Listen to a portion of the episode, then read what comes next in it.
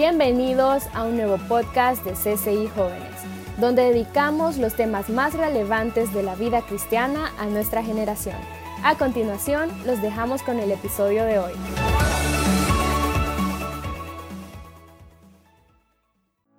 Quiero comenzar con una historia. La historia de un hombre llamado Stefan, un hombre alemán. Escucha bien, este hombre heredó un bosque que le pertenecía a su familia a lo largo de 400 años. Los árboles que Stefan cosecha actualmente, escucha esto, fueron plantados 180 años antes para que él pudiera cosecharlos ahora. Los árboles que él siembra no estarán listos para ser utilizados hasta que nazcan sus bisnietos. En una entrevista que le hicieron a Estefan, él dijo lo siguiente, escucha esto. Cada generación, dijo Estefan, que hereda este bosque, debe tomar una decisión. Puede arrasar con todo o puede seguir plantando puede devastar todo y hacerse ricos, o puede tomar solo lo necesario para ellos y dejar la inversión para sus hijos, sus nietos y los que vengan. El hombre cosecha semillas sembradas por hombres que jamás conoció. Y él siembra semillas para hombres que jamás conocerá. Él lo define de la siguiente manera. Somos dependientes del pasado y responsables del futuro.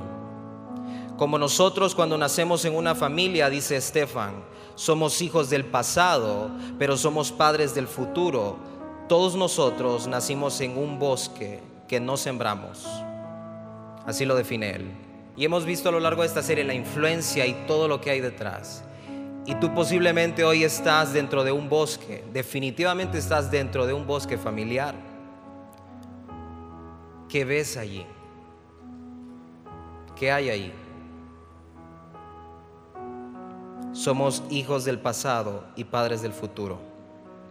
Herederos y benefactores, decía Estefan, receptores del trabajo que otros hicieron antes, nacidos en un bosque que no sembramos, un posible factor de cambio para la siguiente generación. Así lo define él. Eso somos. Te paras hoy en la tierra del bosque que has heredado 400 años atrás y qué es lo que ves? ¿Te gusta lo que ves? O te paras ahí y dices definitivamente aquí hay que hacer algo diferente. Pues eso es lo que estamos viendo en esta serie. Y quiero que hoy me acompañes en estos minutos a ver algo muy maravilloso. Mira lo que dice Deuteronomio 7.1. El Señor tu Dios te hará entrar en la tierra que vas a poseer y expulsará de tu presencia a siete naciones más grandes y fuertes que tú, que son los hititas o los eteos, como lo vimos, los jerjeseos, los amorreos, los cananeos, los fereceos, los jebeos y los jebuseos. Y hemos estado viendo qué representan estas tribus, estas naciones. Pues hoy nos vamos a concentrar nada más en una y vamos a ver la pelea con los cananeos. Nada más eso, la pelea con los cananeos. ¿Por qué solamente esta? Bueno, esta descendencia de siete naciones, hemos visto que vinieron de Cam, el hijo de Noé. Y en una situación difícil, Noé declara una maldición sobre Cam. Cam recibe aquello, no cambia la situación, hereda en Canaán la maldición. Y ahí encontró Satanás una brecha para poder introducirse y gestar su plan. Luego Canaán tuvo hijos, esos hijos tuvieron familias, esas familias se volvieron naciones. Y esas son las siete naciones que estamos viendo. Y cuando tú estudias el Antiguo Testamento te das cuenta que estas naciones son las que comenzaron a, a corromper toda aquella región. Hoy en día en la historia tú puedes estudiar lo que estas naciones hicieron. Y hoy vamos a ver esto, la pelea con los cananeos. Eran la tribu principal o líder de las demás tribus. ellos trabajaban planes diabólicos que compartían con las otras seis tribus. O sea, ellos eran el lugar donde se gestaban las maquinaciones. Eran el principal, eran el linaje directo de Canaán. Y esta nación, la Biblia la describe como perversa. Canaán era la sede general de todas las abominaciones. Por eso se le denomina en muchas ocasiones a la Biblia, hablando de las siete naciones, como los cananeos. Porque eran lo principal, eran la sede. Así que quiero que me acompañes a ver esto. Es un, este es un tema un poco fuerte, porque vamos a ver qué es lo que ellos hacían, qué llegó a enfurecer tanto el corazón de Dios y qué es lo que ocurre cuando tú estás introducido en Canaán y a lo que te vas a enfrentar. Si tú estudias esto, vas a encontrar esto, la sinergia de los cananeos. Yo te animo, tú debes estudiar la palabra, no te quedes solo con lo que hablamos aquí el sábado y compartimos, estudia la palabra. Estos temas son para acompañarte, tú puedes hablar con un amigo, con un coordinador, con alguien para que te ayude a estudiar esto y profundizar.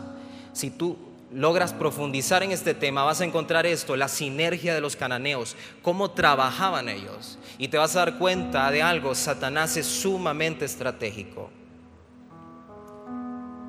sumamente organizado.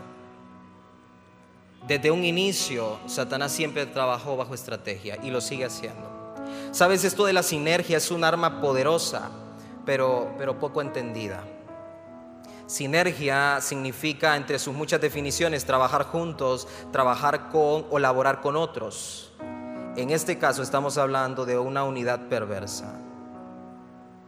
Aquí podemos ver cómo operan las tinieblas en su sinergia. Y vamos a ver entonces tres influencias espirituales que abarcaban esta sinergia de los cananeos. Para que tuitees ahí, hashtag cananeos. Veamos, veamos lo primero. Sabes, esta nación, en su sinergia, en su mover espiritual, en su unidad, lo primero es esto, ellos adoraban a Moloch.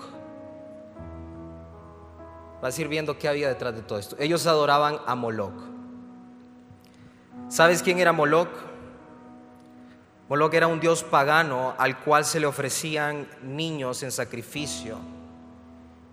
Este dios pagano, especialmente de los amonitas, era adorado con orgías detestables en las cuales su principal objetivo hacia Moloch era sacrificar niños. El culto de Moloch era conocido por los israelitas antes de entrar en Canaán porque Moisés, directamente dirigido por Dios, prohibió terminantemente su adoración. Sabes, tú puedes leer más acerca de Moloch. Era una estatua de metal gigante, la cual ardía, la encendían con leños y a esa estatua se le entregaban los niños y los dejaban caer ahí para que los niños fueran quemados. Era una adoración terrible hacia Moloch. Pero ¿dónde aparece Moloch en la Biblia? Quiero que veas conmigo Levítico 18:12. Sabes, el Señor está instruyendo a su pueblo que va a entrar en Canaán y les dice lo siguiente, no permitas que ninguno de tus hijos sea ofrecido como sacrificio a Moloch, pues no debes traer vergüenza al nombre de tu Dios. Yo soy el Señor. Nota que Dios no está hablando de algo imaginario. Dios está tomando esto muy en serio y Él sabe hacia dónde se dirige su pueblo. Y él reconoce esa figura espiritual maligna de la cual los cananeos habían hecho un Dios. Y él reconoce y dice, ten cuidado porque a la tierra donde vas a entrar encontrarás esto, adoración a Moloch. Moloch roba la herencia dada por Dios. Sabes, la Biblia dice que los hijos son una herencia dada por Dios. Moloch arrebataba linajes completos a los cananeos y a cada tribu que se hacía parte de ellos. Actualmente se han encontrado fósiles completos de familias sacrificadas a Moloch. Toda una generación totalmente entregada a él. Esa era una, una influencia espiritual en los cananeos tremenda. Sabes, Dios dijo acerca de los niños, Jesús dijo acerca de los niños, de ellos es el reino, déjenlos venir a mí. Y por eso tú vas a encontrar que a lo largo de la historia hay un profundo interés en las tinieblas acerca de los niños. Han sido objeto de culto, de ritos, de prácticas, de perversiones y hoy siguen siendo el foco de atención. Decía un hombre, ¿quieres destruir una nación? Deja la educación de los niños en manos de personas irresponsables y simplemente espera que crezcan. Ese es el eje de una nación, la herencia que estás dejando la herencia de una nación. Pero Moloch robaba esto, era el deseo, el sacrificio era entregar niños. Esto es, esto es terrible, porque cuando tú te introduces en Canaán, tú vas a encontrarte con esto, con Moloch. Y sabes, hoy en día esta figura está tomando forma de otros niveles. En aquel momento los niños eran sacrificados al fuego, eran entregados directamente a este a este Dios pagano, pero el propósito era erradicar al niño de lo que iba a ser en la tierra. Quiero que escuches esto. Actualmente, esto es en las últimas décadas, alrededor de 56 millones de abortos se realizan cada año en el mundo. ¿Sabes? Eso supera a la población de Australia, de España, de Canadá, de Argentina, de Corea del Sur, de Colombia más que todo un país entero entregado al asesinato. Por primera vez, en 1920 el aborto fue legalizado en la Unión Soviética por el socialismo marxista. En la década de los 40 y de los 50 le siguieron Japón, Canadá, Suecia y varios países de Europa Oriental y en los 60 y los 70, a través de la revolución sexual que ocurrió, la revolución de la pornografía, la revolución de las drogas, el estilo hippie en Estados Unidos comenzó a aceptarse y en gran cantidad de países europeos. Desde ese momento hasta, hasta la fecha de hoy, nuestro error ha sido creer que es nuestro deber tomar esa decisión. Quiero que escuches lo que dice el Salmo 127.3. Los hijos son herencia que nos da Dios. Cuando hablas de herencia para Dios, no estás hablando de dinero. Cuando te hablen de herencia espiritual, no estás hablando de cosas materiales. Si alguien te va a hablar de influencia espiritual y te va a hablar de herencia dada por Dios y te está hablando de cosas económicas, ten cuidado porque lo principal para Dios es la familia. Y dice el Salmo 127.3 que la herencia de Dios son los hijos.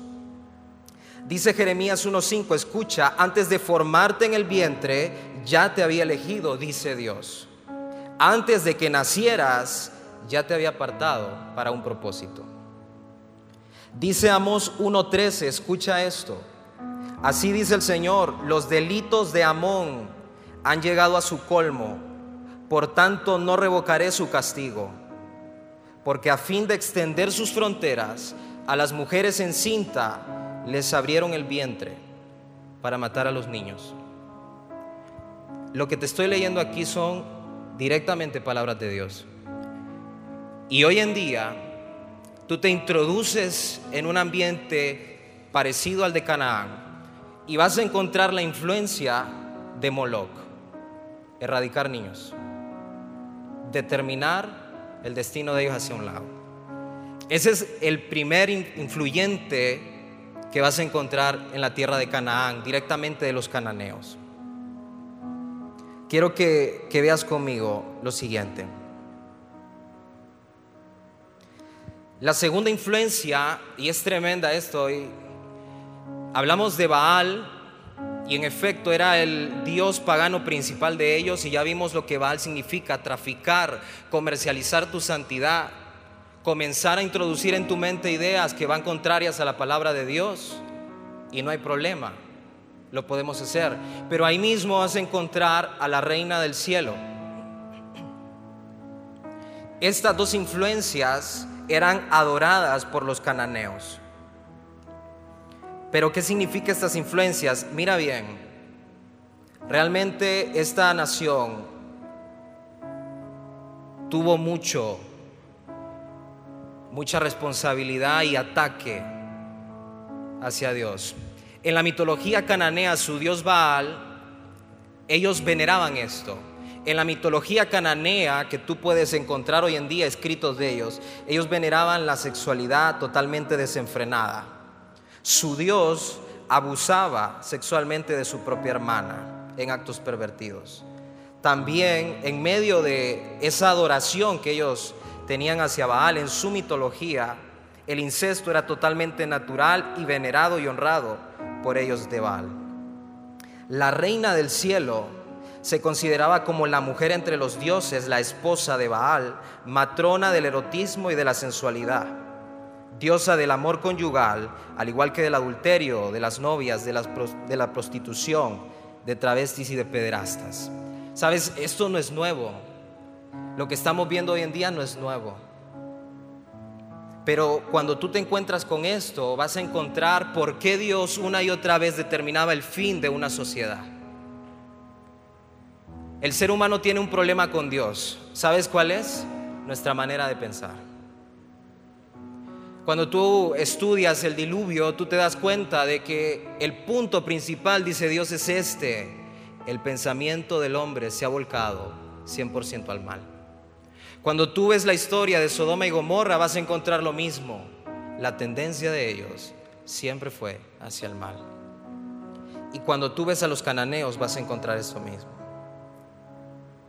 Pero ¿a dónde aparece esta influencia de la reina del cielo? Ya vimos en mensajes pasados acerca de Baal. Mira lo que dice Jeremías 7:18. Los hijos es Dios hablando. Los hijos recogen la leña, los padres encienden el fuego. Nota cómo es la figura familiar.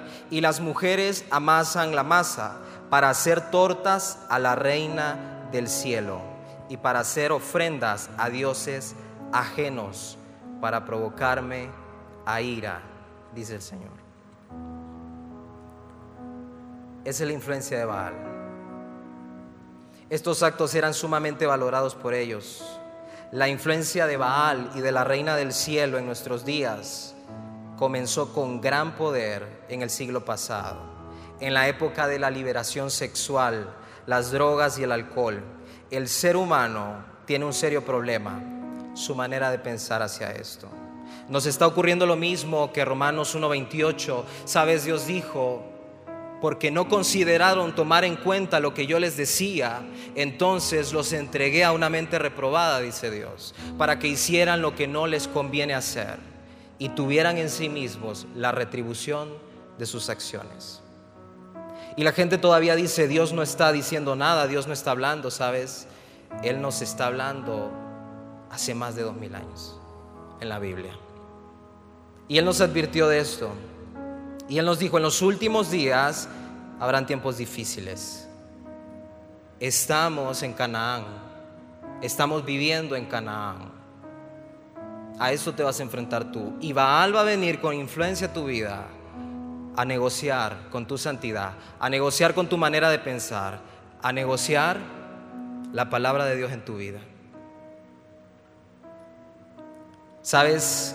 Este versículo que estás leyendo esta reina pagana del cielo fue la última deidad que adoró Israel antes de ser llevados a Babilonia al exilio por Dios. Comenzaron a adorar la sexualidad de manera desenfrenada y a corromper todo lo que Dios tenía para ellos. Quiero que escuches algo. Solo en estos últimos años, todos los datos que te estoy diciendo son de estos últimos años, uno de los reclamos que Jesús le hizo a su pueblo, ¿sabes cuál es? No lograron reconocer los tiempos que estaban viviendo. Y eso mismo nos está pasando a nosotros. ¿Sabes? Solo en estos últimos años, el matrimonio entre personas del mismo sexo ya está legalizado en 30 países. Una lista a la que se suma una docena de estados que permiten la unión civil de personas igual del mismo sexo. La primer ley fue promulgada en el siglo XXI en el 2015, escuche esto, el gobierno de Corea del Sur aprobó que el adulterio no es problema, es legal. Está escrito que es legal. Varios países consideran que el incesto no es un delito. como España, China, Japón, Rusia, Holanda, Italia, Uruguay, entre otros. Y se está permitiendo el matrimonio, padre con hija, entre hermanos, abuelos y nietos. Un estudio realizado en 1933, de 1933 a 1970, acerca del incesto, descubrió que un 40% de aquellos niños que habían nacido bajo este hecho nacieron con discapacidad y un 14% de ellos murieron. En general, cuanto más cerca es la relación genética de una pareja que procrea, mayor es la probabilidad de consecuencias en sus genes perjudiciales. La Biblia no se equivoca. Dios no limita. Dios te cuida. En el 2016 el Tribunal Supremo de Canadá decidió legalizar el bestialismo. Estamos viviendo en Canaán. No hay una estatua, no es necesario. Es el siglo de la ideología, del pensamiento, de la opinión. En los siguientes países, escucha, Alemania, Australia, Bulgaria, Estonia, Etonia, Hungría, Italia, Portugal, Bulgaria y muchos otros. Ya la disposición legal está aprobada para que niñas desde 14 años puedan mantener relaciones sexuales. Y en países como Francia se está luchando para legalizar la pedofilia. Todo lo que practicaban los cananeos, absolutamente todo, lo que Baal promovía. Y mira, veamos la última potestad de esta sinergia que operaba en los cananeos. Ellos también adoraban a Mamón. ¿Quién es Mamón? Bueno, veamos. Este también era un dios pagano que era conocido como el dios de las riquezas. Es también conocido como el devorador, el que consume, el que destruye, el que desgasta. El término mamón no es muy conocido hoy en día, pero es importante que tú sepas lo que la Biblia dice de él y por qué Dios determinó no se acerquen y no se junten con estas naciones. Mira bien, Jesús habló de él.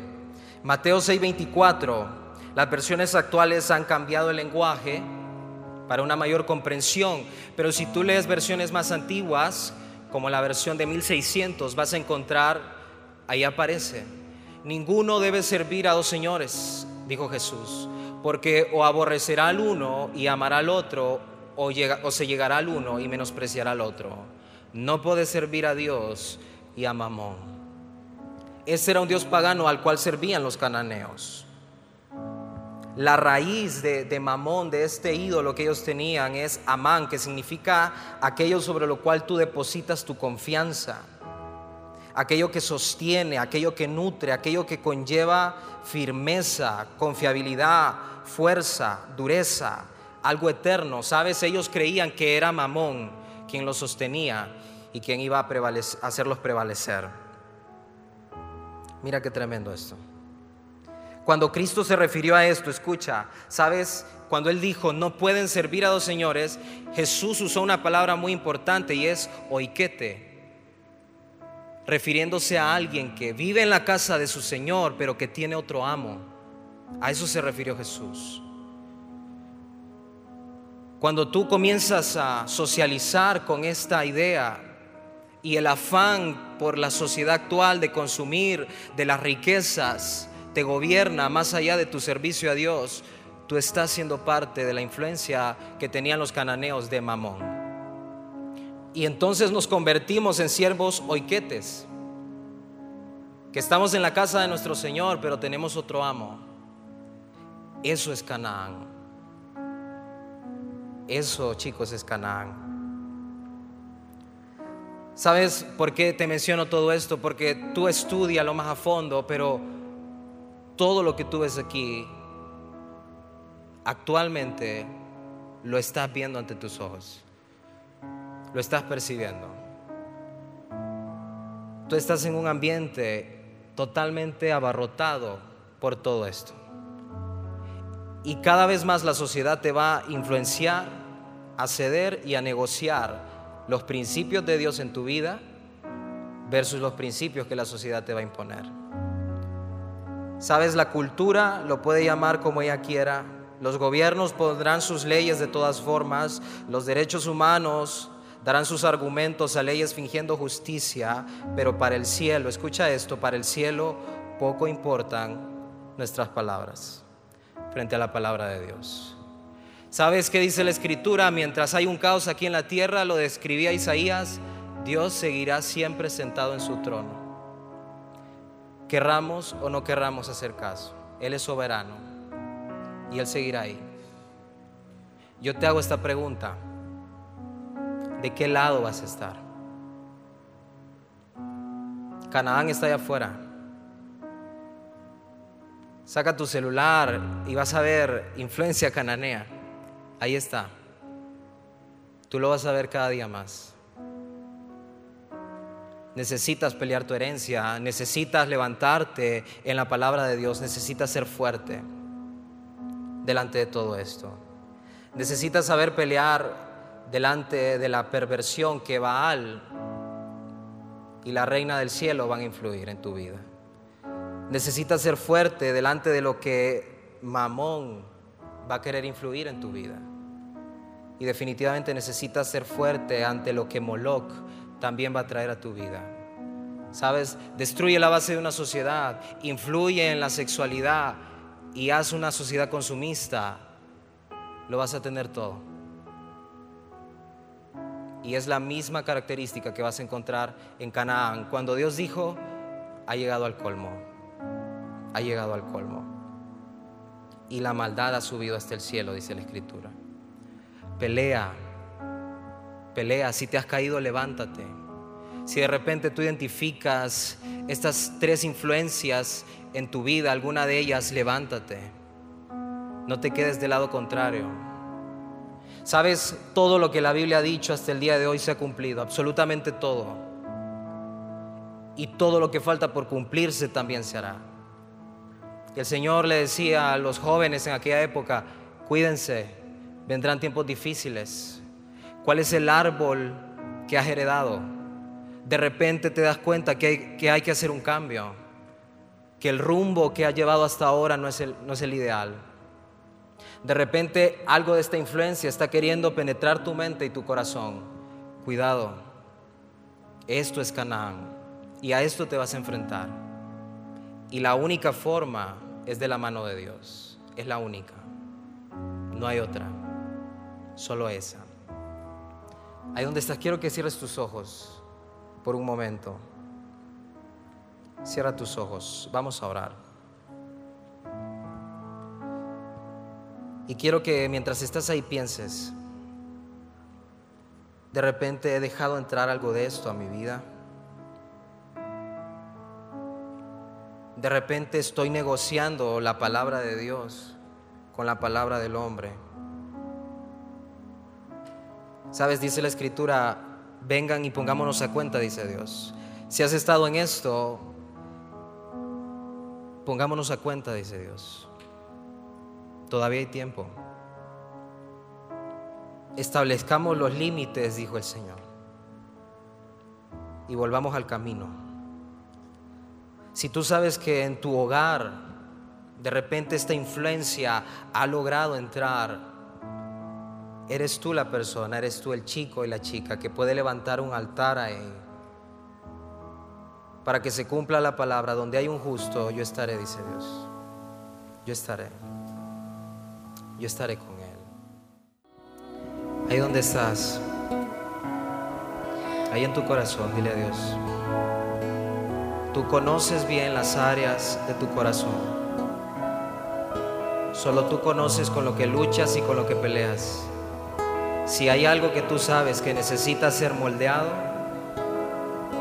hoy es el día para que le digas a Dios, aquí está. Yo no puedo, yo no resisto, pero tú sí. Padre, oramos en el nombre de Jesús por lo que esta generación está peleando, por lo que esta generación está viviendo, una realidad. de la cual de repente no estamos listos, gigantes con los que hay que batallar, figuras espirituales más fuertes que nosotros. De repente hay jóvenes aquí, chicas, que han peleado con esto y no han logrado, con una sexualidad sana, con una integridad, y de repente has caído o te han, se han aprovechado de ti. O de repente estás batallando con aquello que desgasta, con fuerzas espirituales que quieren robar tu vida, tu vitalidad, la depresión ha llegado a tu vida. Estás batallando por lo que Dios quiere hacer en tu vida. De repente en tu hogar la situación es difícil y no hayas que hacer. Señor, oramos en el nombre de Jesús que seas tú moldeando aquellas áreas en la vida de este hombre, de esta mujer, que necesitan ser moldeadas. Que el Señor te dé fuerzas para batallar en medio de esta sociedad. Que el Señor te dé fuerzas para pelear contra todo aquello que se va a venir en tu vida, queriendo negociar lo que la palabra de Dios ha dicho. Oramos en el nombre de Jesús que tus convicciones y que tu fe logren prevalecer en medio de Canaán que pueda ser un estandarte en tu hogar, en tu familia. Gracias Señor. Gracias Señor. Tú escuchas el corazón. Tú escuchas el corazón. Tú escuchas el corazón, Señor. Tú escuchas, Señor, en el nombre de Jesús. Amén. Amén, amén. Amén, chicos. Un fuerte aplauso a Dios. A su palabra.